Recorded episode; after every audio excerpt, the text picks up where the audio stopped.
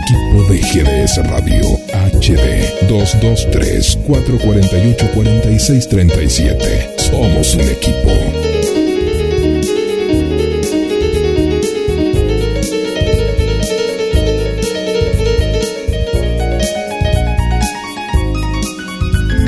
De Mar del Plata al mundo, GDS Radio, la radio que nos une.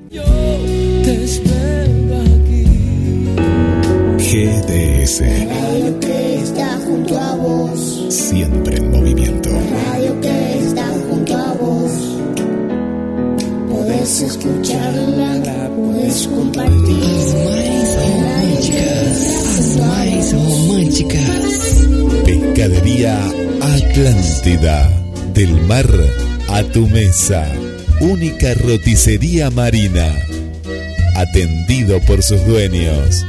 Venía a conocer Pescadería Atlántida. España, esquina Avellaneda. Melodías que llegan con la brisa. Palabras que se transforman en susurros.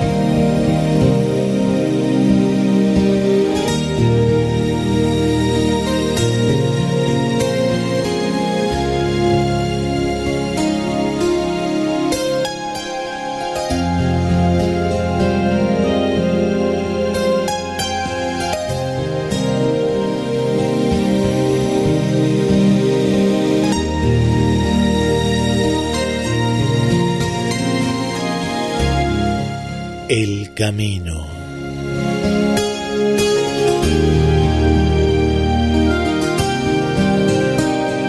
Hubo una época en que todo era más fácil.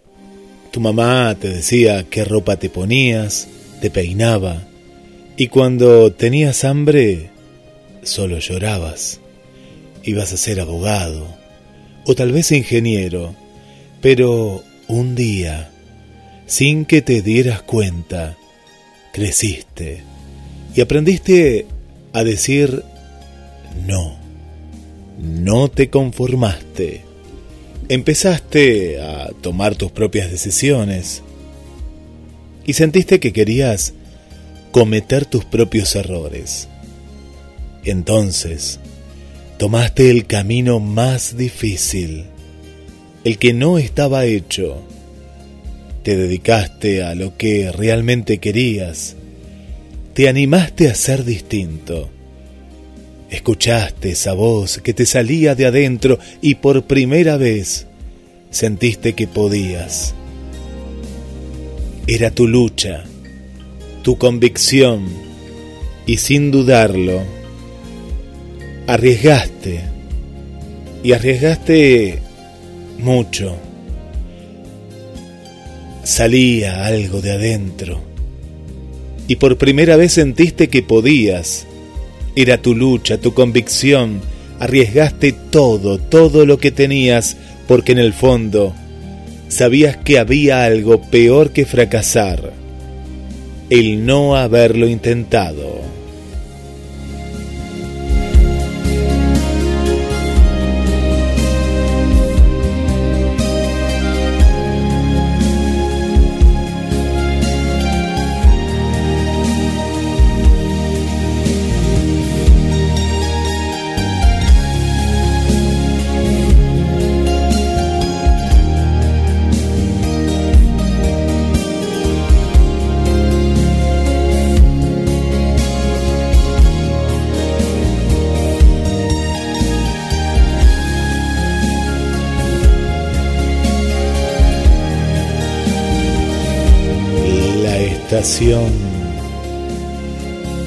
de los sueños.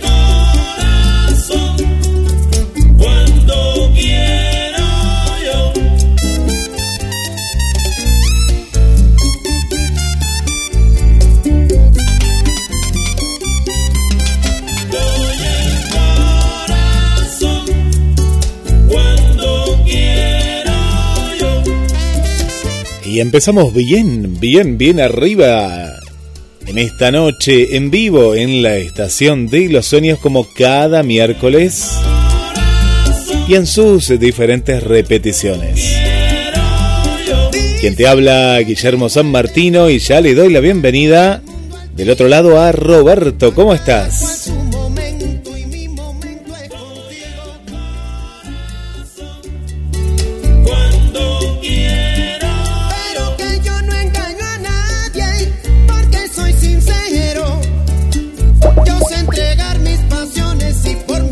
Se nos fue, se nos fue Roberto. Bueno, yo mientras voy a ir saludando a la gente que va entrando en la estación de los sueños. Hola Elena, ¿cómo estás? Bienvenida, bienvenida. Hola Roberto, ¿cómo estás? Buenas noches. Hola, buenas noches amigos, ¿qué tal? ¿Cómo estás? Te, te había sido, te había sido por un momento, pero bueno, acá, acá estás con nosotros. Bueno, bienvenido, bienvenido a una, a una noche más, hermosa noche, ¿eh? por aquí vemos las estrellas y bueno, una linda noche para compartir muchas, muchas noticias. Eh, ¿Sacaste cuentas? Ya estamos a cuántos días de fin de año, no falta nada. Así es, faltan exactamente 30 días. 30 días, ¿no? Nada, ¿eh? muy, muy poquito, bueno, así que a a disfrutar los últimos momentos de este, de este año, ¿eh? este año que, eh, bueno, como todos los años, ¿no? Son especiales y tienen, eh, tienen así sus momentos, pero bueno, siempre decimos lo mismo, no sé si a todos le habrá pasado, pero pasó de manera bastante, bastante rápida, ¿no? No sé cómo lo sentiste vos. El, el año pasado era un año tortuoso, que no pasaba más, eh, pero realmente este año, como hubo menos casos de la pandemia, eh, se pasó más rápido. Sí, sí, sí, sí, dio como esa, esa sensación, ¿no? Eh, sí, el, el, año pasado fue terrible, fue terrible, terrible. Bueno, tenemos mucho, ¿eh? Hoy vamos a agregar un bloque que se llama ¿Sabías qué? ¿no? Como el bloque Las Banderas del Porqué, que tiene muchos años. Bueno, este bloque es ¿Sabías qué? Y prepárense porque hay, hay como muchas, eh, muchas curiosidades, ¿no? Porque somos inquietos y somos curiosos y bueno, hay, hay muchas, muchas curiosidades. Pero vamos a comenzar con un pedido de trabajo. Sí, hay mucha gente que está buscando trabajo. Esta noticia es real tenés que ser médico, ¿no? Lo único que tenés que ser médico. Pero hay algo particular. Hay algo particular. Porque se busca médico, pero para una base en la Antártida. Y para colmo es una base aislada de la Antártida. Viste que nosotros conocemos las bases argentinas, pero de todo el mundo hay bases. Y el empleo te lo va a dar, en el caso de que vos seas médico, y de que te atrevas a ir a un lugar en el cual bajan las temperaturas a menos 80 grados bajo cero. Ya ahí te veo, Roberto, que estás abriendo los ojos, ¿no? Es mucho frío, ¿no? Es mucho frío y por más que paguen muy bien, no sé si vos irías, pero yo realmente no iría. ¿eh?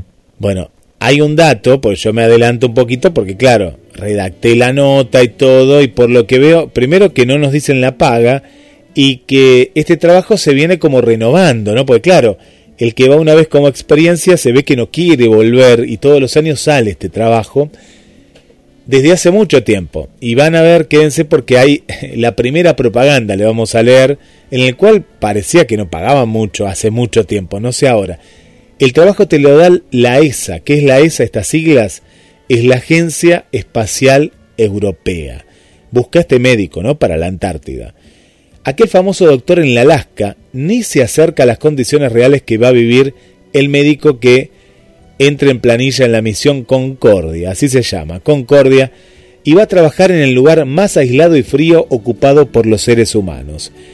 Todo sea por la ciencia, ¿no? Uno dice, pero bueno, el anuncio de la estación de, la Agencia Espacial Europea recuerda una de las historias más apasionantes de la exploración humana.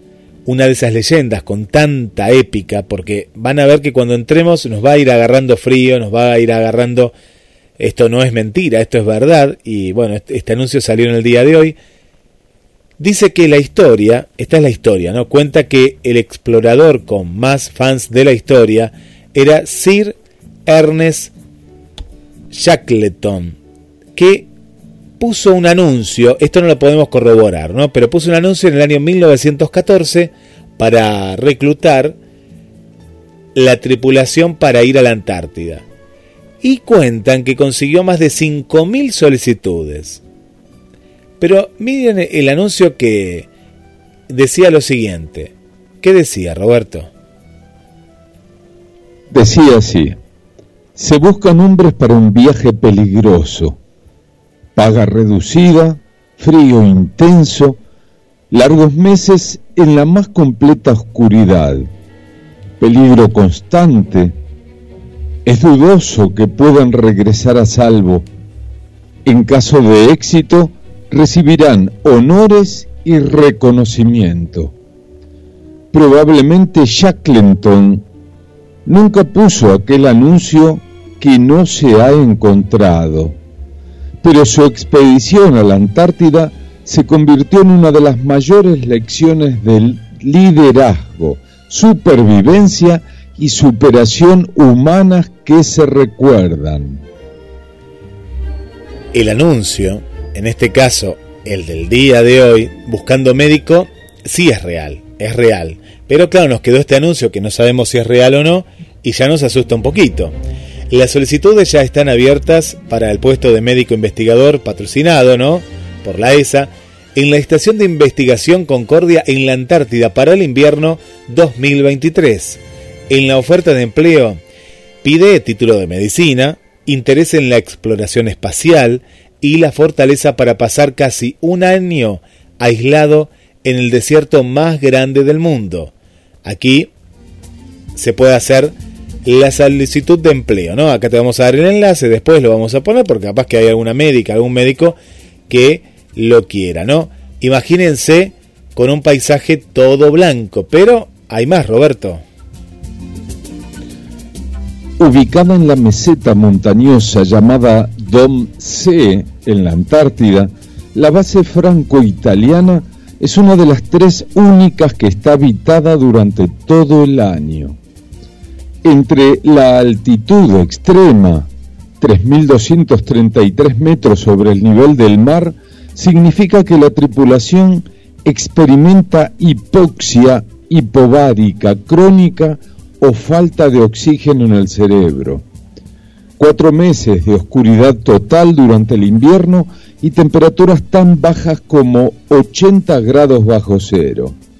La base es un terreno fértil para investigar los efectos de ambientes aislados, confinados y extremos en el cuerpo y la mente humanos. Bueno, todo está al límite, ¿eh? por lo que vemos. Por esta razón, cada año, la Agencia Espacial Europea patrocina a un médico para que supervise los experimentos biomédicos en la base. El médico, por ejemplo, del invierno del 2021, Nick Smith, del Reino Unido, está de regreso después de un año exitoso en la Antártida y en su lugar está Hans Hansson de Suecia. Llegó con su equipo de 12 personas a principios de noviembre y va a supervisar investigaciones sobre cómo el aislamiento cambia el cerebro, el sueño y el sistema inmunológico de las personas. Y para que tengan una idea, Roberto, en estos momentos es verano, ¿no? Es verano. ¿Y qué es lo que... ¿Quiénes están en estos momentos en esta base? Concordia se encuentra en estos momentos en la temporada de verano. Alrededor de 60 investigadores visitan la estación para verificar el equipo, configurar sensores y realizar experimentos durante algunas semanas. Se espera que el último miembro de la tripulación de verano se vaya en el mes de febrero y luego comienza el aislamiento. La tripulación de 13 miembros pasará los próximos nueve meses juntos y aislados, mientras la luz del sol va reduciéndose hasta desaparecer por completo.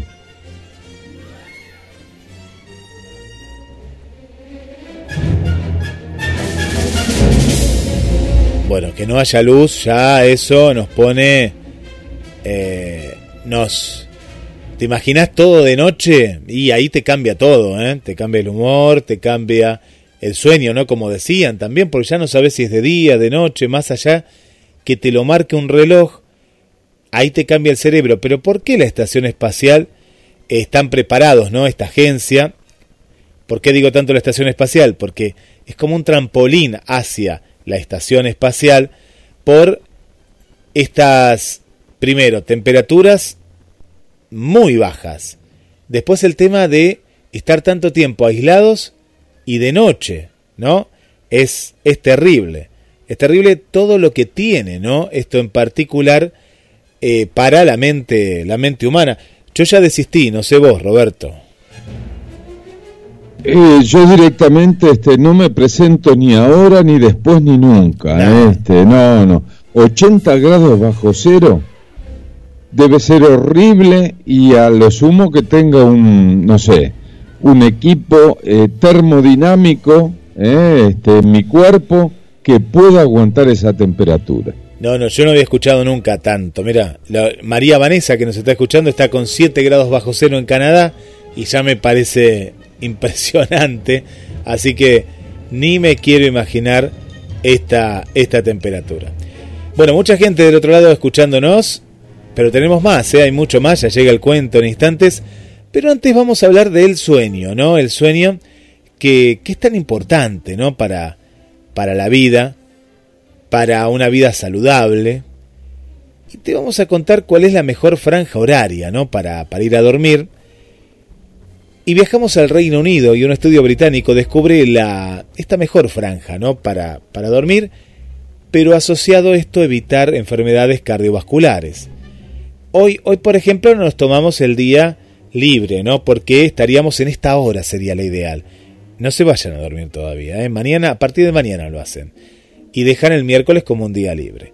Irse a dormir entre las 22 y las 23 horas puede prevenir enfermedades cardíacas. En España, cuyo horario no corresponde con la hora solar, el momento ideal de irse a la cama estaría, por tanto, entre las 23 y la medianoche.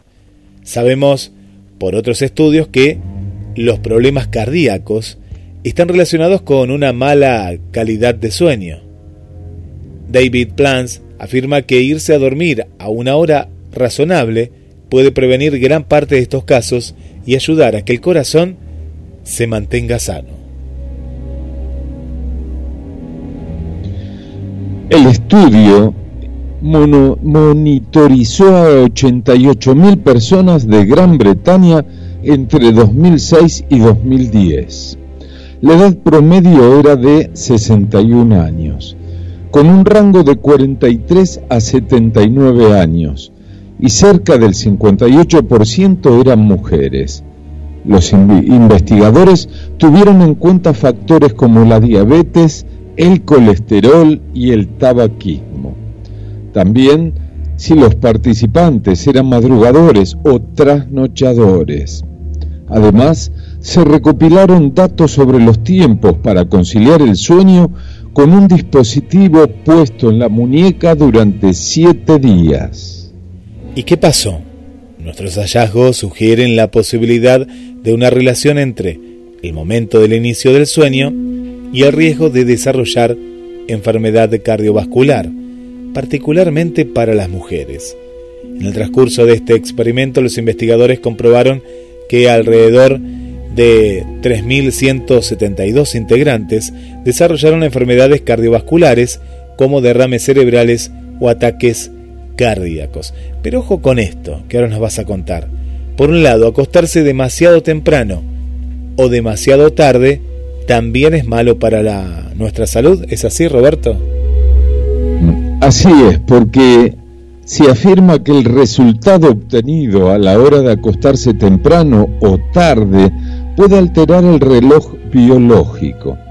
Esto puede tener consecuencias muy desfavorables para la salud cardiovascular, en comparación con las que se quedaron dormidos entre las 22 y 23 horas, aquellos que se fueron a la cama pasada la medianoche tenían un 25% más de probabilidades de sufrir enfermedades cardiovasculares.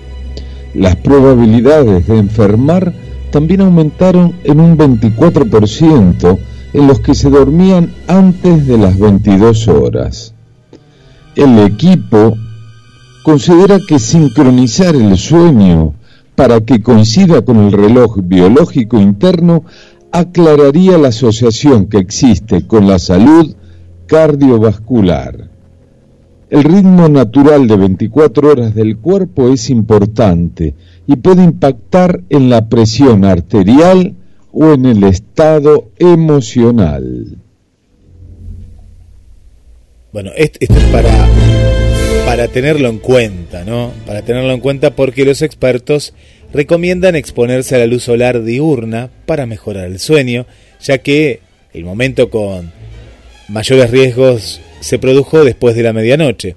Esto puede reducir la probabilidad de ver la luz de la mañana y reiniciar el reloj biológico. Somos una máquina, ¿ven?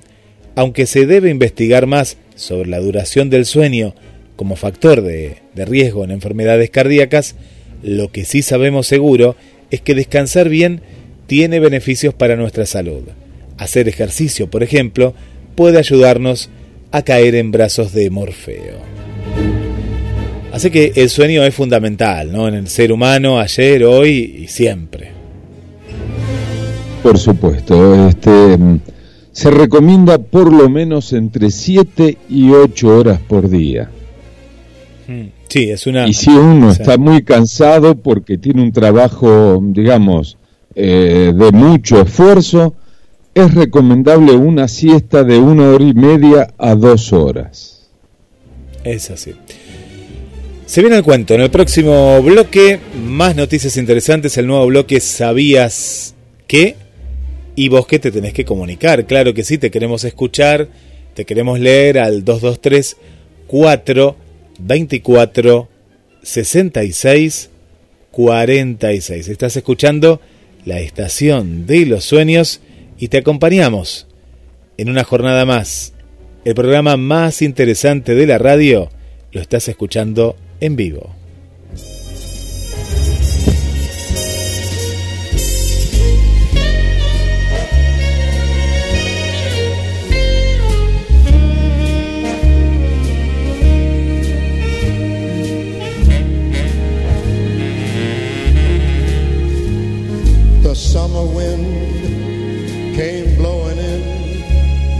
From across the sea. It lingered there, so warm and fair, to walk with me. All summer long, We sang a song and then we strolled on on the golden golden sand. two amigos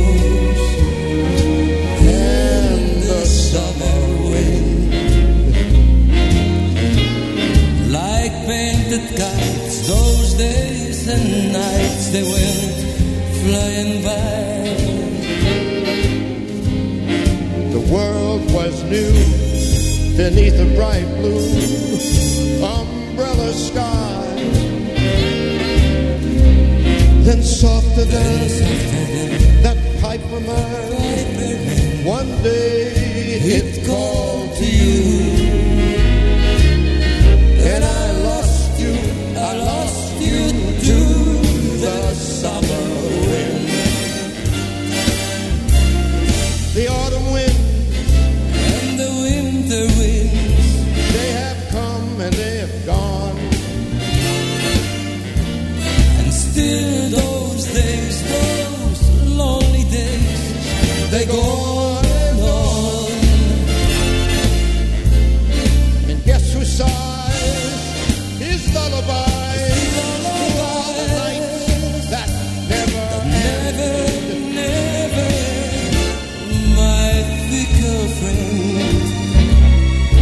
summer wind, the summer wind, the summer wind, vientos de verano. the summer wind.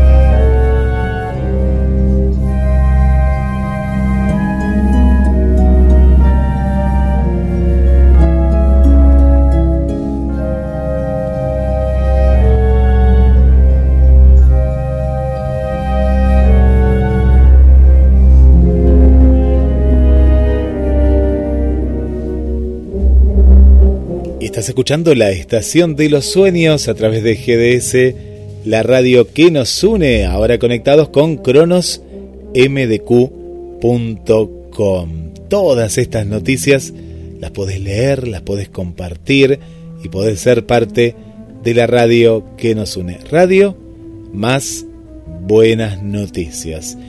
Llegó el momento del cuento, pero antes voy a mandar saludos, ¿eh? porque hay muchos, muchos saludos del otro lado agradecemos, vamos a mandar algunos saludos y después a la vuelta seguimos mandando saludos. Hola Raquel Fernández, ¿cómo estás? Bienvenida, bienvenida. No me digas, María Vanessa dice que aquí en Montreal hemos llegado a los 30 grados bajo cero. Dios mío, pero ¿estás preparada, María Vanessa, para ir a la Antártida? ¿sí? Si estás preparada para menos 30, estás preparada para menos 80. Así que bienvenida. Realmente es demasiado frío. Siento que mis manos y nariz se queman. No, no, pero bueno, ahí me, me imagino que estarás adentro, ¿no? Porque no se puede ni salir con menos 80 grados. Es terrible. Hola Tete, ¿cómo estás? Buenas noches. Muy bien, como armando ese tren. Hola Vanessa. Berenice, ¿eh? Berenice siempre presente. ¿Cómo estás? Buenas noches Roberto Guille, un gusto escucharlos y disfrutar de un excelente programa.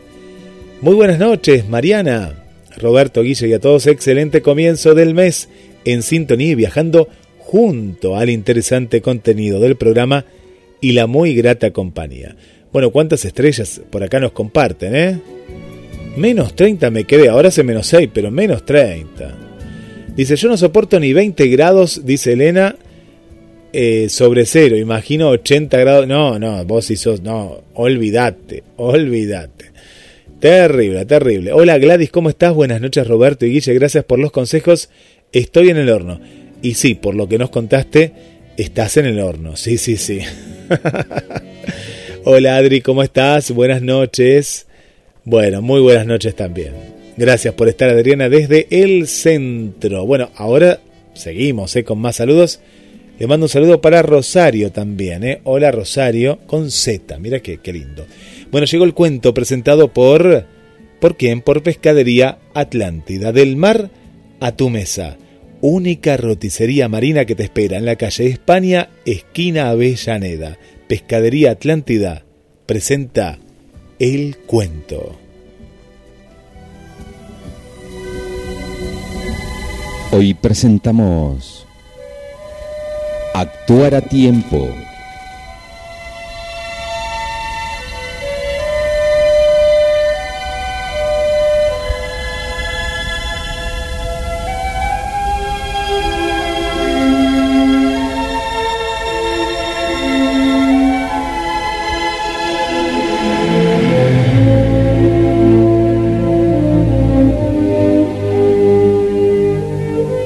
Vida es una sucesión de experiencias para disfrutar, no para sobrevivir.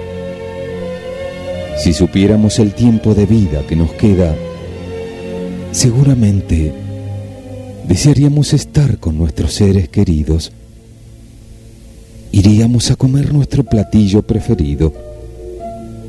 Visitaríamos los sitios que amamos. Son pequeñas las cosas que nos harían enojar si supiéramos que nuestras horas están limitadas. Estaríamos enojados porque dejamos de ver a nuestros mejores amigos. Enojados y tristes porque no dijimos a nuestros padres, hermanos, sobrinos y amigos cuánto los queremos. Por eso, no intentes retardar, detener o guardar nada que agregaría risa y alegría a tu vida. Cada minuto, hora, día y semana es especial. Y con respecto a esto, amigos, quiero contarles algo que pasó hace mucho tiempo. Era el atardecer. Un rabino caminaba lentamente pasó junto a una ventana, detrás de la cual un zapatero remendón, a la luz de una vela, trabajaba.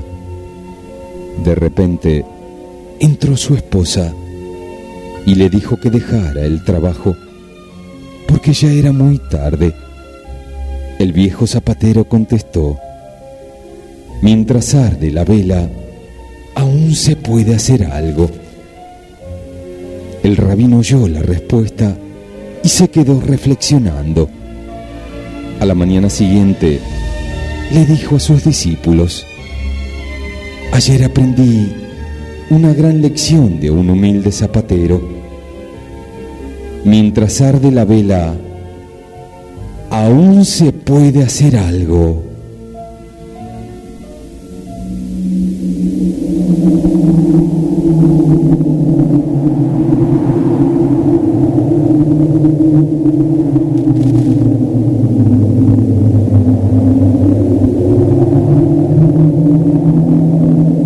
Se trata de la vela de la vida. Mientras hay vida, nunca es tarde. Porque de lo contrario, sobrevendría la nada. Por eso, si todavía hay tiempo, no permitas que eso suceda.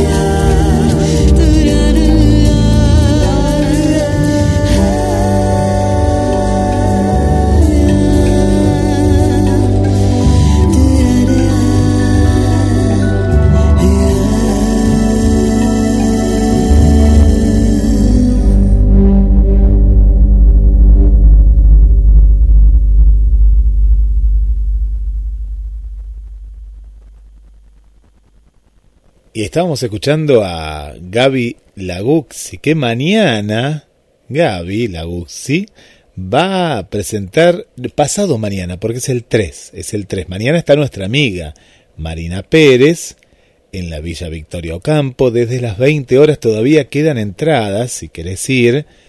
Mañana es el estreno de esta gran obra, ¿eh? gran obra. Felicitaciones a nuestra querida conductora y actriz Marina Pérez y mañana ahí vamos a estar, claro que sí. Felicitaciones y el día 3 Gaby en Capital Fede- Federal va a estar presentando su nuevo material y recién la escuchábamos con un tema precioso. La vida sigue.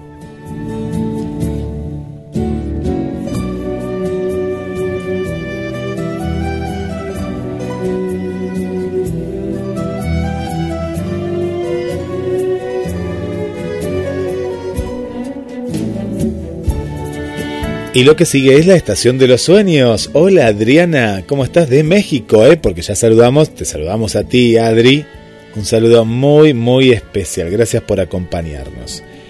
Saludamos también al amigo Tito, querido Tito, ¿eh? vamos Tito todavía, ¿eh? un abrazo para ti también. Otro de los que me contaron que son noctámbulos, no sé si son alondras, si son, no sé qué son, no, no, no sé qué son, palomas, viste que una vez hablamos acá con Roberto de eh, los que son eh, alondras, ¿no?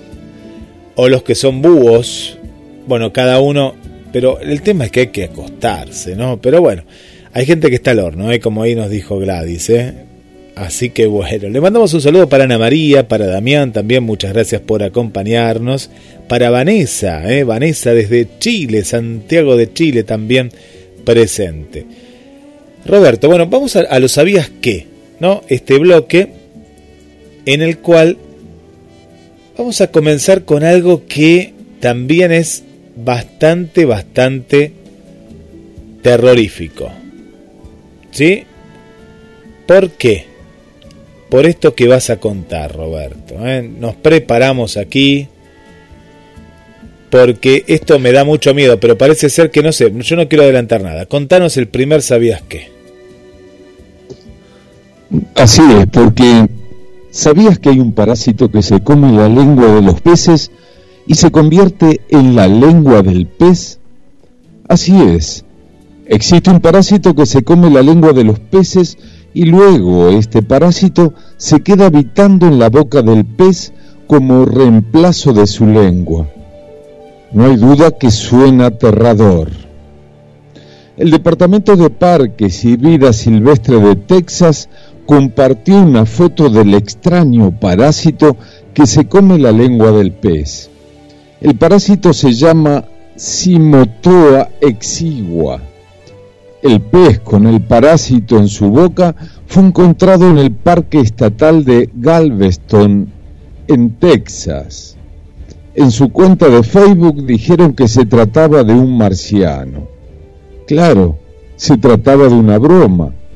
Luego revelaron lo que hacía el insecto en la boca del pez. Que así es el tema, ¿no? Yo acá estoy viendo la foto, ahora se la vamos a compartir. Resulta que el parásito se pega a la boca del pez y luego reemplaza su lengua. Entonces el parásito se queda viviendo en la boca del pez. De hecho, es el único parásito conocido hasta ahora que reemplaza un órgano de su huésped. Pero, ¿cómo se alimenta el parásito? Come lenguas. Bueno, una vez que el parásito se adhiere a la lengua de los peces, bebe su sangre hasta que el órgano se atrofia y se desintegra, se queda en el lugar de la lengua y ahora el pez utiliza su nuevo inquilino como si fuera su nueva lengua.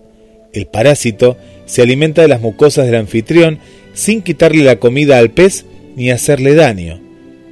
Esto es increíble, ¿no? Uno si lo escucha es increíble. Bueno, ahora cuando vean la foto, quédense tranquilos porque les va a dar como así un susto, pero la lengua como te contaba, no mata a los peces y tampoco te va a afectar a vos, ¿no? Porque no afecta a los humanos. Bueno, vamos al próximo. ¿Sabías qué, Roberto? ¿Sabías que el animal que vuela más rápido del mundo no es un pájaro sino un mamífero? ¿Cuál es? Es un murciélago. El murciélago sin cola de Brasil es el animal que vuela más rápido en horizontal. Alcanza una velocidad de 160 kilómetros por hora, superando al vencejo común que vuela por encima de los 100 kilómetros por hora. El murciélago sin cola de Brasil fue registrado en un vuelo de 44,5 metros por segundo, es decir, a 160 kilómetros por hora. El estudio nos cuenta que estudiaron a hembras que pesaban nada, es muy poquito, 11 a 12 gramos aproximadamente. La forma aerodinámica de su cuerpo y sus largas alas que poseen, por encima del promedio de otras especies de murciélago, les permite ser tan veloces. Los científicos comprobaron que los animales con alas largas y estrechas suelen volar más rápido que aquellos con alas más cortas y más anchas. Se cree que el vencejo mongol puede volar incluso más rápido, a 169 kilómetros por hora, pero esto no ha sido probado científicamente. Por otra parte, los halcones peregrinos son aún más veloces, pero solo en picada, logrando velocidades de hasta 300 kilómetros por hora. El punto es que es muy difícil registrar el vuelo de las aves. En el año 2009, un equipo de investigación utilizó cámaras de alta velocidad para medir al que creían el ave más rápido del planeta, el vencejo común. Se registraron vuelos de 31 metros por segundo a 111 kilómetros por hora, por lo que fue nombrado como el animal que vuela más veloz del mundo. Su título duró solo siete años, hasta que se descubrió que el animal más rápido es el murciélago sin cola de Brasil. Aunque técnicamente el vencejo común sigue siendo el ave más veloz del mundo, ya que el murciélago no es un ave. Claro, piensen en casa, ¿qué es el murciélago? Eh? Piénsenlo. Pero bueno, no nos preocupamos porque el vencejo común, que ha sido destronado ¿no? de sus récords, aún conserva el récord de vuelo continuo más largo, porque puede permanecer en el aire hasta 10 meses seguidos. Sí, escuchaste bien, 10 meses seguidos aleteando, volando y sin parar. Y nada indica que el murciélago sin cola de Brasil pueda batir este récord. Los murciélagos sin cola de Brasil no solo habitan en nuestro país vecino, como lo indica su nombre, habitan también en nuestro país, Argentina, en Chile, en gran parte ¿no? de Sudamérica y vuelan hasta Centroamérica y también se los ha visto en los Estados Unidos. Bueno, hasta aquí el bloque de ¿Sabías ¿Eh? Va a haber muchos más ¿eh? en los próximos programas porque, bueno, yo no tenía este dato, Roberto, y no, no los conocía este tipo de murciélagos. ¿eh? Yo no sé si estarán acá, dice que sí, que están, pero los que yo he visto tienen no cola. Y estos en la imagen que ahora vamos a compartir no, no tienen, por eso es muy fácil de, de identificar. Claro, la gente escucha murciélagos y se aterroriza porque piensa en el coronavirus. Ah, no, no, lo había pensado por eso, no, no, no lo había pensado. No, que no tengan miedo. Bueno, antes se tenía mucho miedo porque, eh, claro, son feos, pobres, son, son feos. Pero mm, no creo, no, son tan malos, no, no, no, y tampoco está, está relacionado que justo, pobre fue él, digamos. Hay, hay pruebas que sí, pero sí, sí, sí. No, no lo saquen a las escobazos como hace mucha gente en el centro porque les gusta meterse en recovecos, a veces se meten ¿no? ahí en, en lo que sería la, las persianas ¿no? De, del centro. Pero bueno, Así es, en los taparrollos. En los taparrollos, ahí está. Eh, taparrollos. Así que no, no, no, no les peguen, pobres. Bueno, eh, Gladys está cenando, justo, y hablábamos de este pez tan asqueroso. Sí, imagínenselo porque ahora les, vamos, les vamos a compartir la foto porque la lengua es el parásito, ¿no? Que está forma parte de ahí. Llegó el momento de misterios y vamos a ir a, en busca de unas figurillas, como le llaman, ¿no? Serían como... ¿Cómo le, les contaría algo como si fueran muñequitos que han encontrado? Pero vieron estas cosas que están fuera de tiempo, parece ser, porque es extrañas estas eh, figuras que han encontrado y ahora se van a dar cuenta el por qué. Vamos a viajar a México, donde nos está escuchando Adriana, Tete, eh, nos está escuchando Patricia también, Berenice, bueno, y mucha gente que nos escucha desde, desde México. Vamos a ir al estado de Guanajuato, que tenemos, tenemos oyentes ahí en el estado de Guanajuato. Contanos, Roberto, a esta localidad donde se ha encontrado esto que es asombroso. Escuchen muy bien porque a medida que avanza la nota se van a dar cuenta de este gran misterio.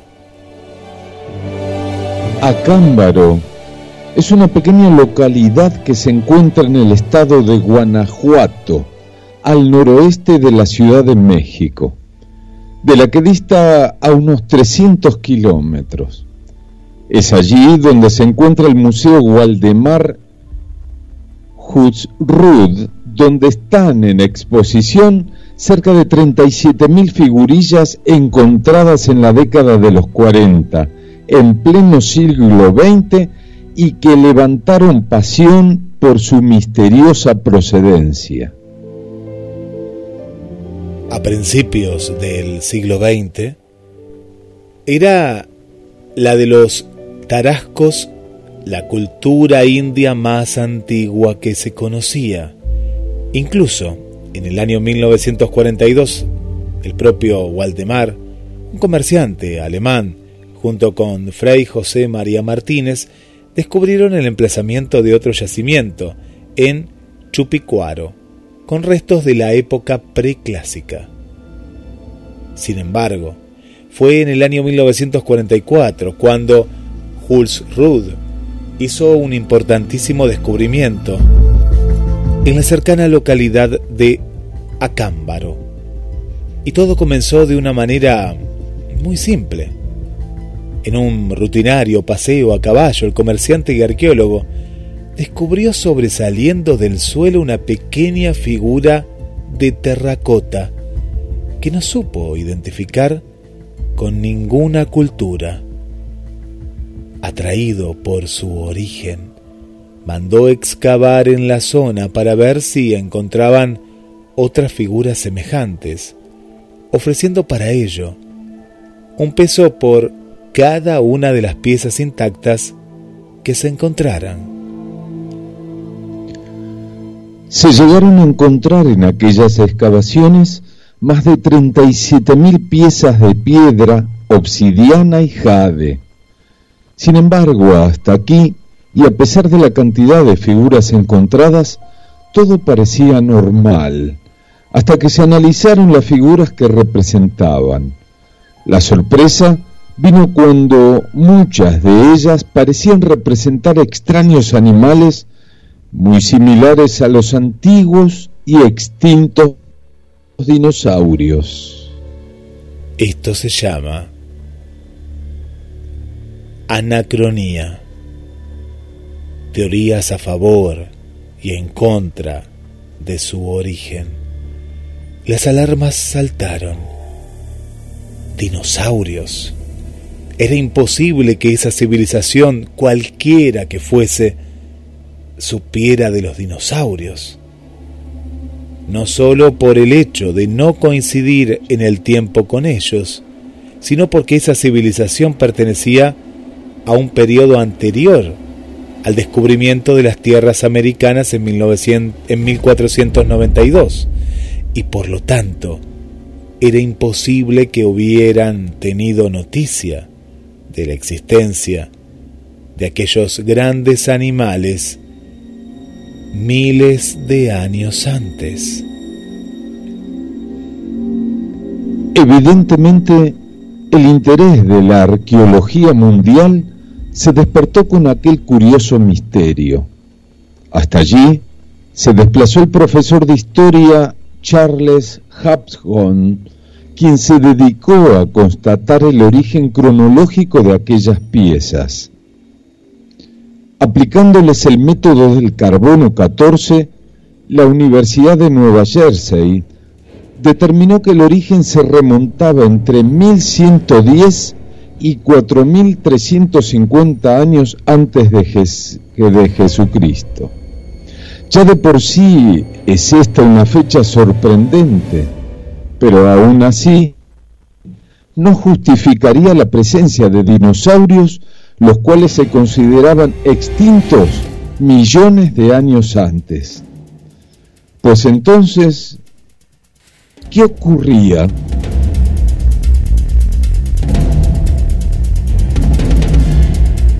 Desde entonces, la controversia ha seguido los cauces habituales en este tipo de anacronías, en los que hay opiniones encontradas de todo tipo. Incluso el científico se desmarcó del asunto, aduciendo que las piezas eran falsas y junto a ellos una buena parte de la comunidad internacional arqueológica considera que Waldemar no operó de mala fe, pero sí que fue engañado por los campesinos del lugar, quienes, agraviados por el bajo sueldo que les ofrecía, un peso por figurita, se dedicaron a crear ellos mismos las figuras.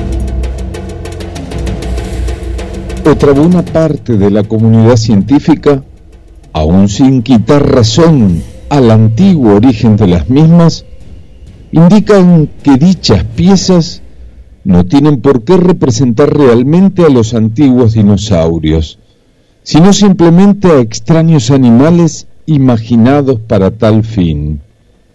Por su parte, los que defienden el descubrimiento de Jules Root siempre exhiben por delante los estudios científicos que han datado a estas piezas en miles de años anteriores a la venida de Jesús.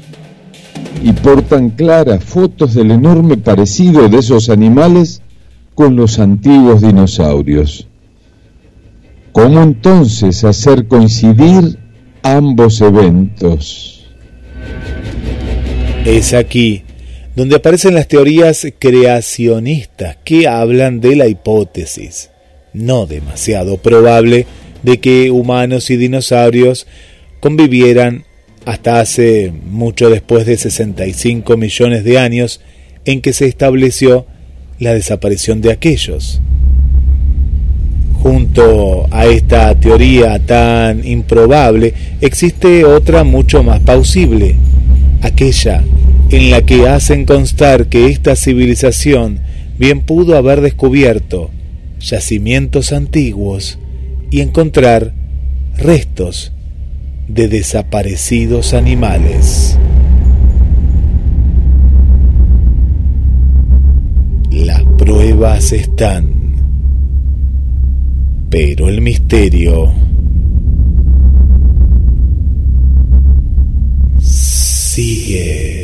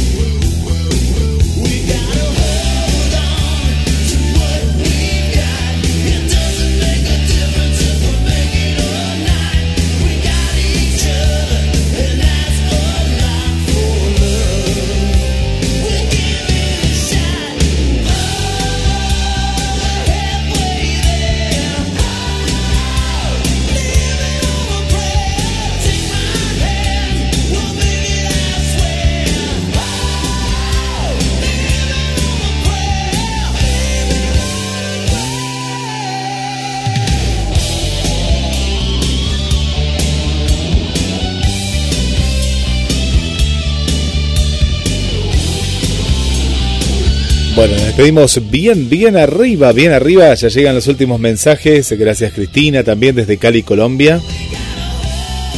Hola Julia, ¿cómo estás? Buenas noches, abrazo desde Asunción. Bueno, otro abrazo para ti.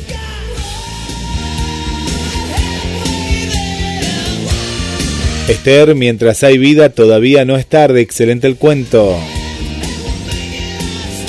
Hola Viviana Pérez, ¿cómo estás? Buenas noches Roberto Guille, un gusto escucharlos y disfrutar de un excelente programa. Saludos desde Chile, un gran, ¿eh? un gran saludo. Gracias, también un gran saludo para ti también. Bueno, muchos mensajes, ¿eh? gracias a todos por estar, a Claudio también, gracias también a Susana aquí de Mar del Plata. Buenas noches Susi Rodríguez, buenas noches, muy bien, ahí en el tren, ¿eh? Bueno, gracias por acompañarnos y a todas ustedes, ¿eh? a todas, a todas, a Adrina también le mandamos un beso muy grande, a toda esta hermosa audiencia que nos escucha desde diferentes países del mundo y rincones y también en las escuchas posteriores le regalamos los últimos mensajes. Con una mentira suele irse muy lejos, pero sin esperanzas de volver. Será, si Dios quiere, hasta el miércoles que viene. Los esperamos.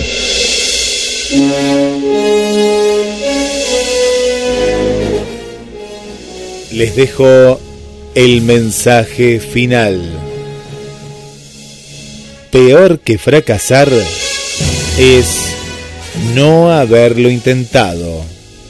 Muchas gracias y será hasta la semana que viene.